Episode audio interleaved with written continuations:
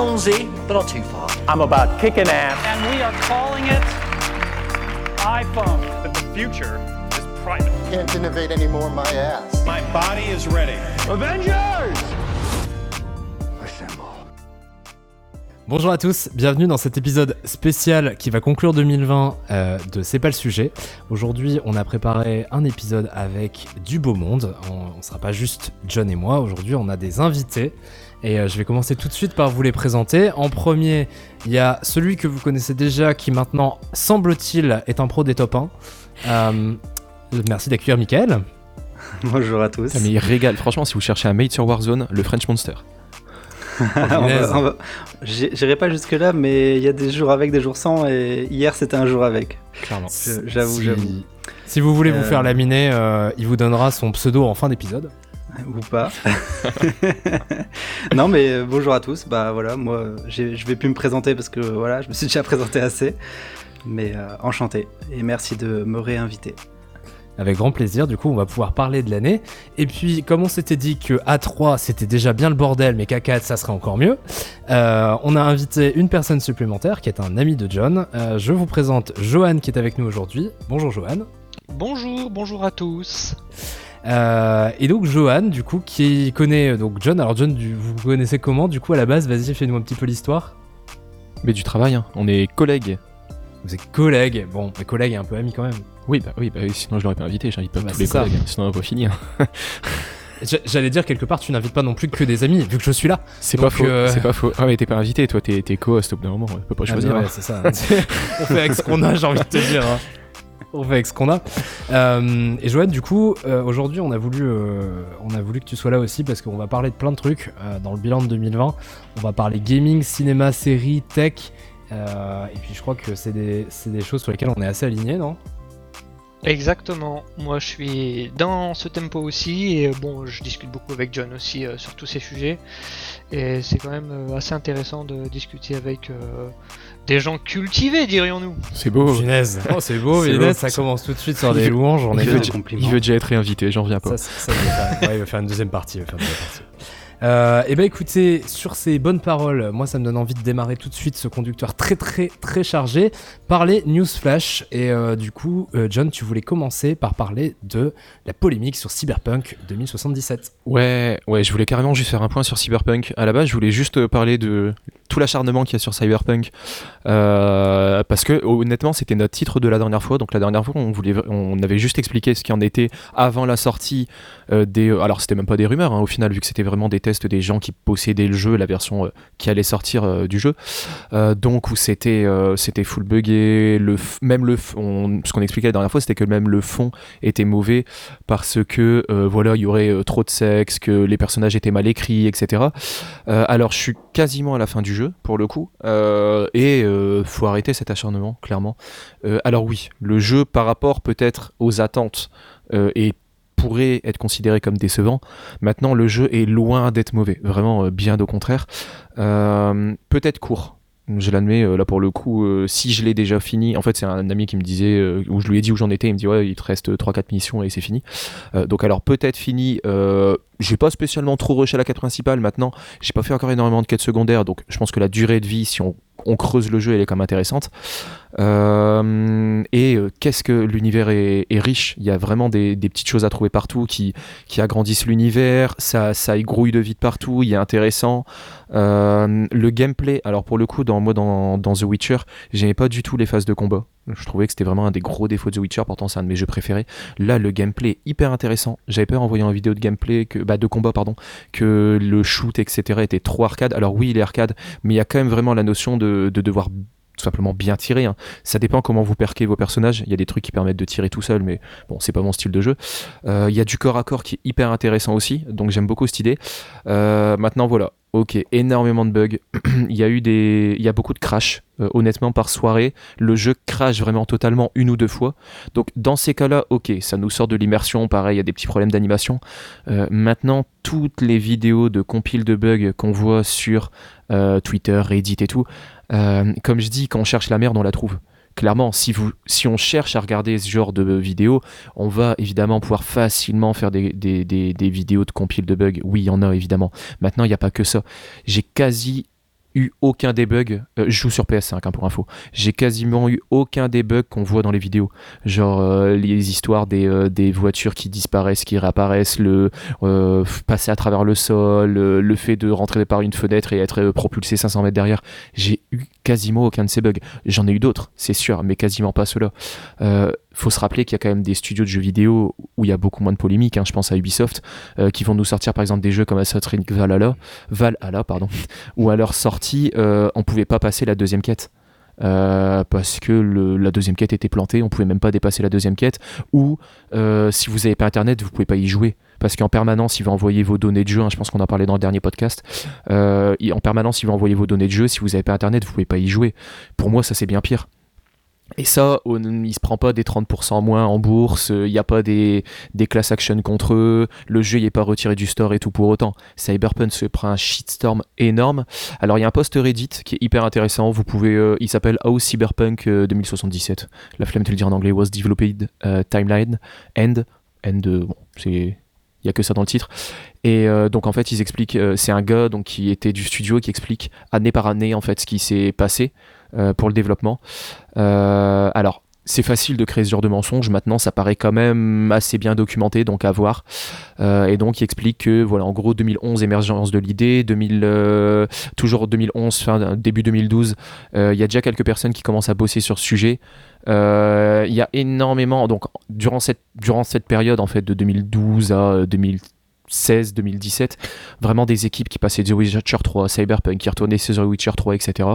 Euh, donc pas très euh, consistante comme équipe. Bah, alors très consistante, mais justement euh, pas très continue. donc on parle quand même au pic du développement de 400-450 personnes. Énormément de choses qui ont été abandonnées, donc au moins la moitié de la durée de vie qui a été sacrifiée. Métro, courir sur les murs, voiture volante, tout ça, c'est pouvoir discuter vraiment avec les passants, etc. Tout ça, ça a été annulé le jeu qui a été décalé. Euh, donc ouais, je pense que c'est surtout un jeu qui souffre euh, de l'ambition euh, qu'il y a eu, de la réputation du studio. et les attentes étaient tout simplement trop grosses. Mais clairement, je, alors j'ai pas joué sur PS4, donc là sur PS4, ok, ça a l'air d'être une catastrophe. Sur PC, j'ai un ami qui joue qui dit qu'il est excellent aussi. alors oui, clairement, moi je vous le conseille. Pour moi, c'est un super jeu. Si vous savez attendre les futures mises à jour, attendez. Euh, parce que vous profiterez d'un jeu qui est très bon, mais sans les bugs et sûrement avec encore des améliorations de perf. Euh, et déjà sur PS5 sans la mise à jour pour avoir le RTX, c'est déjà euh, très beau. donc voilà, je vous le conseille. Maintenant, oui, il y a des bugs, c'est en dessous des attentes, mais ça reste un jeu très bon. Je sais pas si vous avez pu l'essayer, vous? Alors, moi j'ai pas pu l'essayer. Par contre, de ce que j'ai cru comprendre, tu joues quand même à la meilleure des versions. C'est-à-dire tu joues à la version la plus jouable, c'est-à-dire la version PS4 sur PS5. De version console, tu veux dire Version console. Sur, PC, visiblement, il faut quand même un bon PC de compète aussi pour le faire tourner. Mm. Euh, on parle, il faut minimum des Nvidia 2000 euh, ou 3000 quoi, pour pouvoir le faire tourner. Donc on parle quand même de cartes qui datent de l'année dernière ou de cette année quoi. Ouais. Stadia et GeForce Now le font très bien tourner à ce qui paraît. Il y en a un des deux qui a plus le RTX, qui a pas le RTX, je sais plus lequel des deux, mais à ce qui paraît ça tourne très très bien. En gros, la plupart des bugs euh, qui sont reportés sur, euh, sur les disparitions de voitures, les entrées dans des buildings que t'es pas censé rentrer, euh, les clippings partout, etc. C'est des bugs qui sont extrêmement liés au timing et au fait que le jeu il calcule et il met la PS4 ou la Xbox One à genoux et que en fait, du coup, forcément, si bah, il a pas le temps de calculer ce qu'il faut, bah forcément tu passes à travers les décors, etc. Du coup, là, je pense que ce qui lui est vraiment reproché, finalement, c'est d'être sorti sur des consoles où il aurait pas dû sortir, en fait. C'est le problème de communication derrière aussi qu'il y a eu. C'est comme on disait la dernière fois, euh, ils ont justement bloqué la sortie de toute vidéo. Ils ont interdit de diffuser des vidéos sur les old-gen. Maintenant, on va les appeler les old-gen. Donc, tout ce qui est PS4 et Xbox One. Parce qu'ils savaient que c'était des versions qui étaient totalement buggées. Et en interne, ils parlent que ces versions-là seront fonctionnelles pour 2022. Mais elles euh, seront, elles seront jamais fonctionnelles. Enfin, c'est, c'est la version. Pour moi, c'est la version. C'est comme si tu sortais. Euh, enfin, c'est Assassin's Creed sur Switch, quoi. C'est. c'est barely playable version, quoi. Mm. Et du coup, c'est ça qu'on leur reproche vraiment. Et vous l'avez fait, les garçons, vous? Bah, Moi, pour ma part, je l'ai pas fait non plus, mais j'ai pas mal suivi à droite à gauche. Euh, d'une part, ceux qui l'ont fait et qui m'ont fait des retours. Euh, D'un autre côté, euh, je suis un peu. Moi, de ce qu'on m'a dit, c'est 20 heures de jeu. Donc je sais pas si John, tu confirmes, mais euh, apparemment. En ça. histoire principale, ça va être ça. Je dois pas être très Ouais. loin et comme je l'ai bientôt fini, ça doit être ça. ouais. Euh, je suis complètement d'accord avec le fait que, à mon avis, c'est euh, les attentes étaient beaucoup trop grandes pour ce que ce qui est ce qui est arrivé. Et du coup, bah voilà, c'est ils auraient pas dû avoir d'attentes aussi grandes de la part du public, je parle. hein. Et euh, ça, c'est clair et net. Euh, je, rejoins aussi carrément SH sur le point que euh, c'est un jeu qui aurait pas vraiment dû sortir sur euh, les old gen, comme dit euh, John. Euh, clairement, ou alors, en fait, on a l'impression qu'il était dev sur PC et, et du coup sur PC ça va bien entre guillemets si t'as la perf etc et Mm. qu'après ils ont dit bon bah on va voir ce que ça tourne sur les anciennes et Si on le faisait rentrer au chausse-pied sur un Raspberry Pi. c'est ça et, et donc je- voilà j'avoue euh, sur les anciennes consoles je, je peux comprendre mais moi ce qui je trouvais juste historique c'est euh, tout le- les histoires derrière qu'il y a eu euh, sur ouais bah vous pourrez vous faire rembourser et Sony qui dit bah non en fait du coup je l'enlève de mon store parce que il- mais j'ai trouvé ça incroyable c'est Ah ouais, une historique première. Il a été élu jeu du salon. Alors je sais plus quel salon exactement, mais par Sony en 2018, il a été élu par Sony jeu du salon. Ouais, c'est incroyable, c'est incroyable. Mais C'est- en même temps, Et je- on est les- tout ce qu'ils ont montré, on va pas, on va pas se mentir, ils ont montré la hype quoi. C'est- Il y a une équipe de 50 personnes qui était seulement dédiée euh, aux vidéos de teasing. Ah oui, c'est pas C'est ce qu'ils expliquent dans le post Reddit là que je vous ai dit. Donc le post c'est How Cyberpunk euh, 2078 was developed timeline. Donc ça se retrouve dans le champ de recherche. Et toi, Johan, t'as pu y jouer? Parce que c'est quand même ta cam dans euh, ce genre de jeu, non? Ouais, mais j'étais un peu réticent, euh, notamment vis-à-vis de toutes les critiques et tout ça, parce que on va pas se le cacher, enfin 60 euros ça fait quand même un peu mal. Euh, J'adore ce genre de jeu, les open world et tout, c'est vraiment géant, sauf que c'est vrai que ça m'a refroidi un peu tous- les commentaires. Et Mhm. malheureusement j'aurais pas dû en tenir compte et me dire bon allez je l'achète et ouais je me fais ma propre euh, opinion quoi. Enfin c'est- c'est comme ça que ça doit. Mais je, je re- je rejoins Michael, c'est que en fait de ce que j'ai pu entendre, alors je sais pas si c'est vrai ou pas, le jeu il a été développé. Alors habituellement les jeux sont développés euh, sur console, comme ça après ils font une euh, ils sont portés après sur euh, le PC.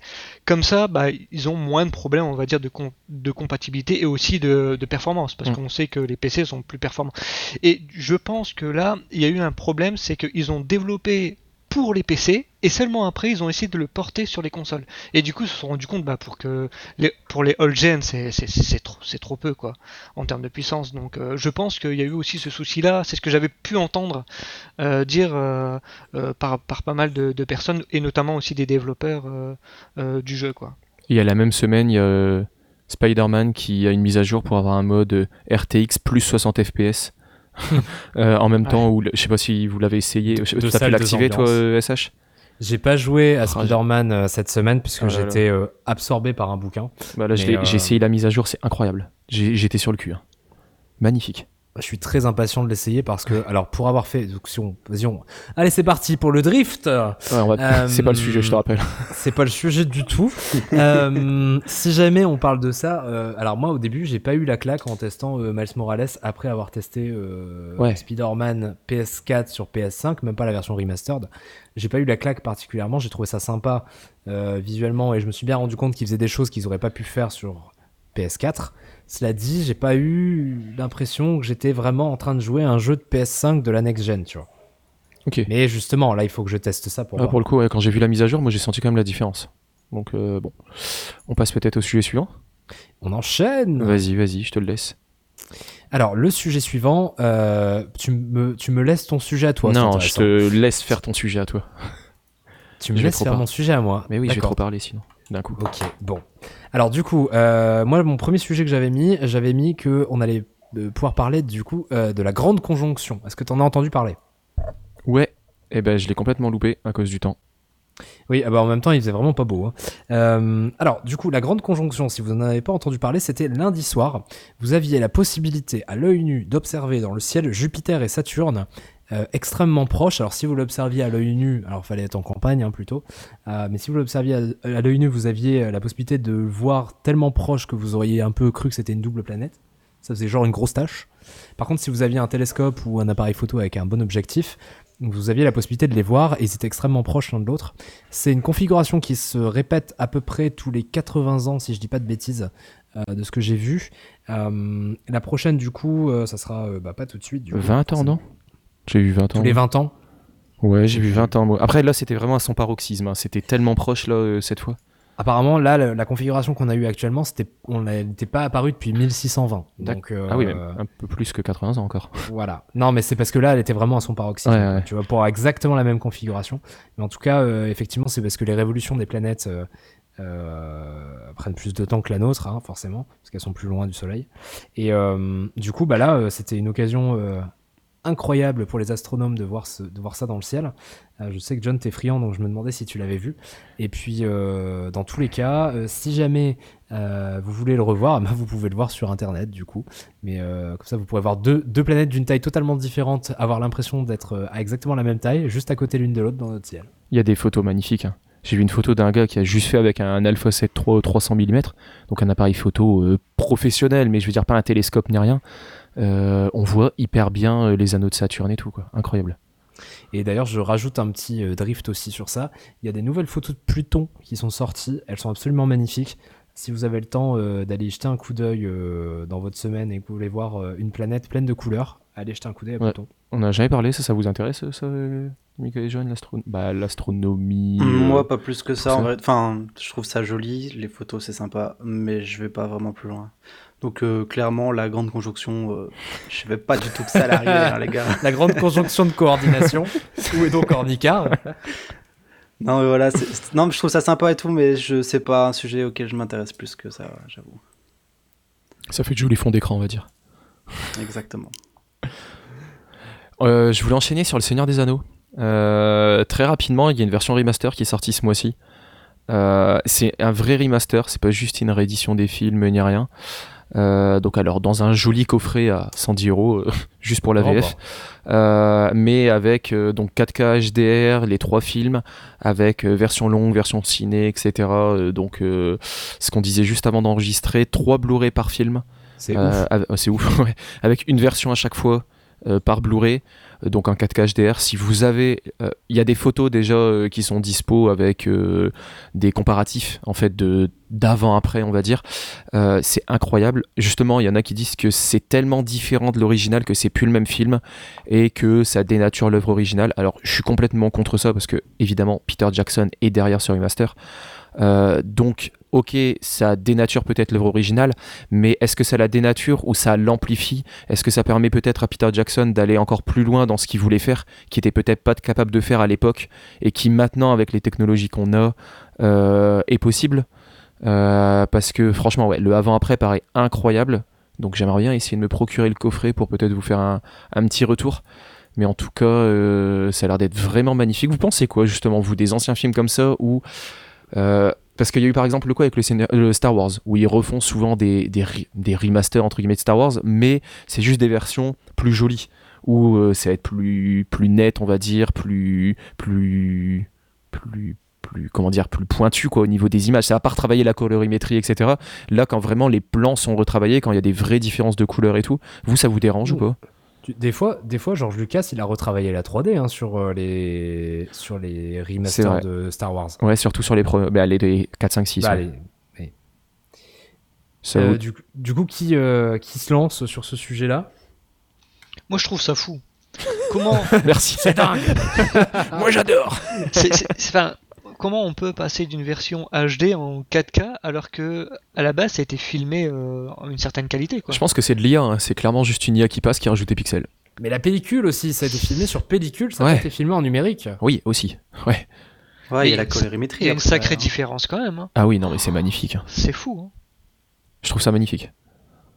Moi, depuis que j'ai vu George Michael en 4K dans Last Christmas, Ah oui, c'est vrai. Si vous aviez oublié cette info, mais moi je suis Ouais. toujours là pour ressortir des bonnes vieilles infos. Ça, ils avaient remasterisé ça il y a, mais moi ça m'avait foutu sur les fesses. hein. Mais euh, écoute, moi je suis très impatient de te voler ton Blu-ray Ouais, bah pour le mettre dans ma PS5 euh, 4K quand on aura. Ouais, parce que pour rappel, la PS4 Pro ne lisait pas les Blu-ray 4K. C'est quand même dingue. Et par contre, la Xbox euh, One S, donc la version low cost de la Xbox One, lisait les Blu-ray 4K, mais où tu pouvais pas jouer en 4K. C'était un bordel cette génération. Mais, euh, mais ouais, je pense que je ferai un petit retour si j'arrive à choper le coffret, il a d'être bien cool. Alors ils ont fait un prix un peu délirant quand même, 110 euros. Maintenant, faut pas oublier qu'il y a alors que trois films, Mais bon, euh, c'est trois films où il vous faut quatre jours pour les regarder. Et euh, c'est euh, trois versions de chaque film, etc. Je lisais les commentaires, ce qui reproche beaucoup, et je suis assez d'accord, il n'y a pas les VO des films sur les coffrets. Non, mais ça, c'est dingue par contre. Donc en gros, tu choisis la VF, tu choisis la VO. Ça, c'est ouais, c'est hyper décevant, je trouve. Scandaleux. Mais, euh, mais euh, les retours ont quand même l'air d'être bons à côté de ça. Quand, quand t'es un vrai. f- Ah, je vais dire une connerie, putain. Dire, quand t'es un vrai fan, il te faut au moins la VO, quoi. Enfin, faut que tu puisses la voir au moins, tu vois. Ah, C'est bizarre parce que moi là, je la vois référencée dans Amazon, mais les gens disent qu'elle est pas présente sur les. Bira- Bizarre, bon, je euh, creuserai. Mais en tout cas, voilà, ce coffret existe, sachez que c'est sorti et ça me tente bien. Quand on te l'aura. Ça, ça me tente Quand on bien. l'aura Et offert. Et vous pouvez me l'offrir à Noël, c'est ça. C'est ça, on ouvre un Tipeee. Le, le décollage. Et on avait une dernière news flash, je pense. Oui, alors je, je te l'ai envoyé, je l'ai envoyé sur euh, sur euh, Sur un groupe Messenger, Sur, un groupe Messenger tellement ça m'a fait rire. Netflix lance les Wings en live action. Écoute, ça va être épique. moi, écoute, moi j'ai tout dit au bout d'un moment. Euh, alors le pire c'est que ça fait partie d'un vraiment d'une stratégie de long terme de Netflix qui a décidé d'investir à mort dans les live action de séries animées. Euh, par exemple, euh, il y a euh, dans, les, dans les cartons, ils ont un live action de Promise Neverland. Ils ont Ah bon un live action. Ouais, Excellent. eh oui, mais ils vont le whitewasher, donc c'est pas grave. Euh, ils, ont, ils ont un live action de Promise Neverland, un live action de Sword Art Online, un live action, je sais même plus, j'en ai vu Ah, passer des, passé, ouais. des tonnes et des tonnes. Bah, je pense à Death Note aussi. hein. C'est pas une série, mais ils en ont fait un Death film. Note aussi. Ouais. Euh, et dans tous les cas, voilà. Donc Netflix est dans une stratégie long terme de dire on va créer des séries à partir de trucs a. Mais alors là, par contre, j'ai pas compris. C'est-à-dire que les Wings, alors pour, pour rappel, hein, si c'est pas votre génération et que vous ne regardiez pas des dessins animés de filles, c'est euh, genre euh, cinq gamines euh, qui sont des fées et qui euh, se battent contre les forces du mal. Sauf qu'en fait, ils l'ont mis à la sauce Netflix. Donc d'un coup, ça devient élite euh, avec euh, des meufs qui ont des pouvoirs magiques et qui se détestent les unes les autres. Donc, euh, écoute, moi, ça m'a fait rire. Euh, j'ai vu cette bande-annonce et j'étais plié en deux. Mais ils font, oh, ils font aussi dans l'autre sens. hein. Là, ils vont lancer aussi des séries et films d'animation. Euh, par exemple, là, ils vont lancer une série d'animation euh, The Witcher. Ils vont lancer une Cyberpunk. On en parlait juste avant. Ça a l'air d'être bien sympa. Franchement, une série d'animation dans le style Cyberpunk, ça peut être cool. D'ailleurs, c'est intéressant parce que le marché de l'animation est en train de bouger euh, énormément en ce moment.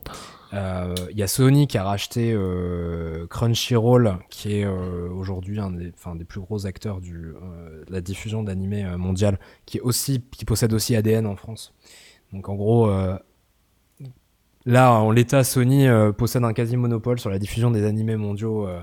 Euh, puisqu'ils maîtrisent de la production jusqu'à la diffusion. Et ils sont en train de faire ça justement parce qu'ils flippent, parce que Netflix est en train de créer aussi euh, ses propres studios, ils commencent à prendre de, de- un, peu, un peu de jus. Et on en reparlera tout à l'heure pour la reco de Johan.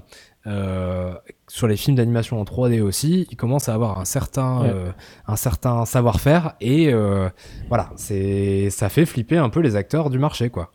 Bah là, de toute façon, on pourra en parler aussi sur euh, le sujet principal, parce qu'on vous a toujours pas dit c'était quoi le sujet principal du podcast. Mais euh, MGM qui a à vendre. Hmm. Ah bon, on l'a dit? Bah oui, j'ai dit Ah, que l'effet marquant. marquant de 2020. C'est vrai, mais sans parler de, sans parler de ce qui a pas été, on va dire.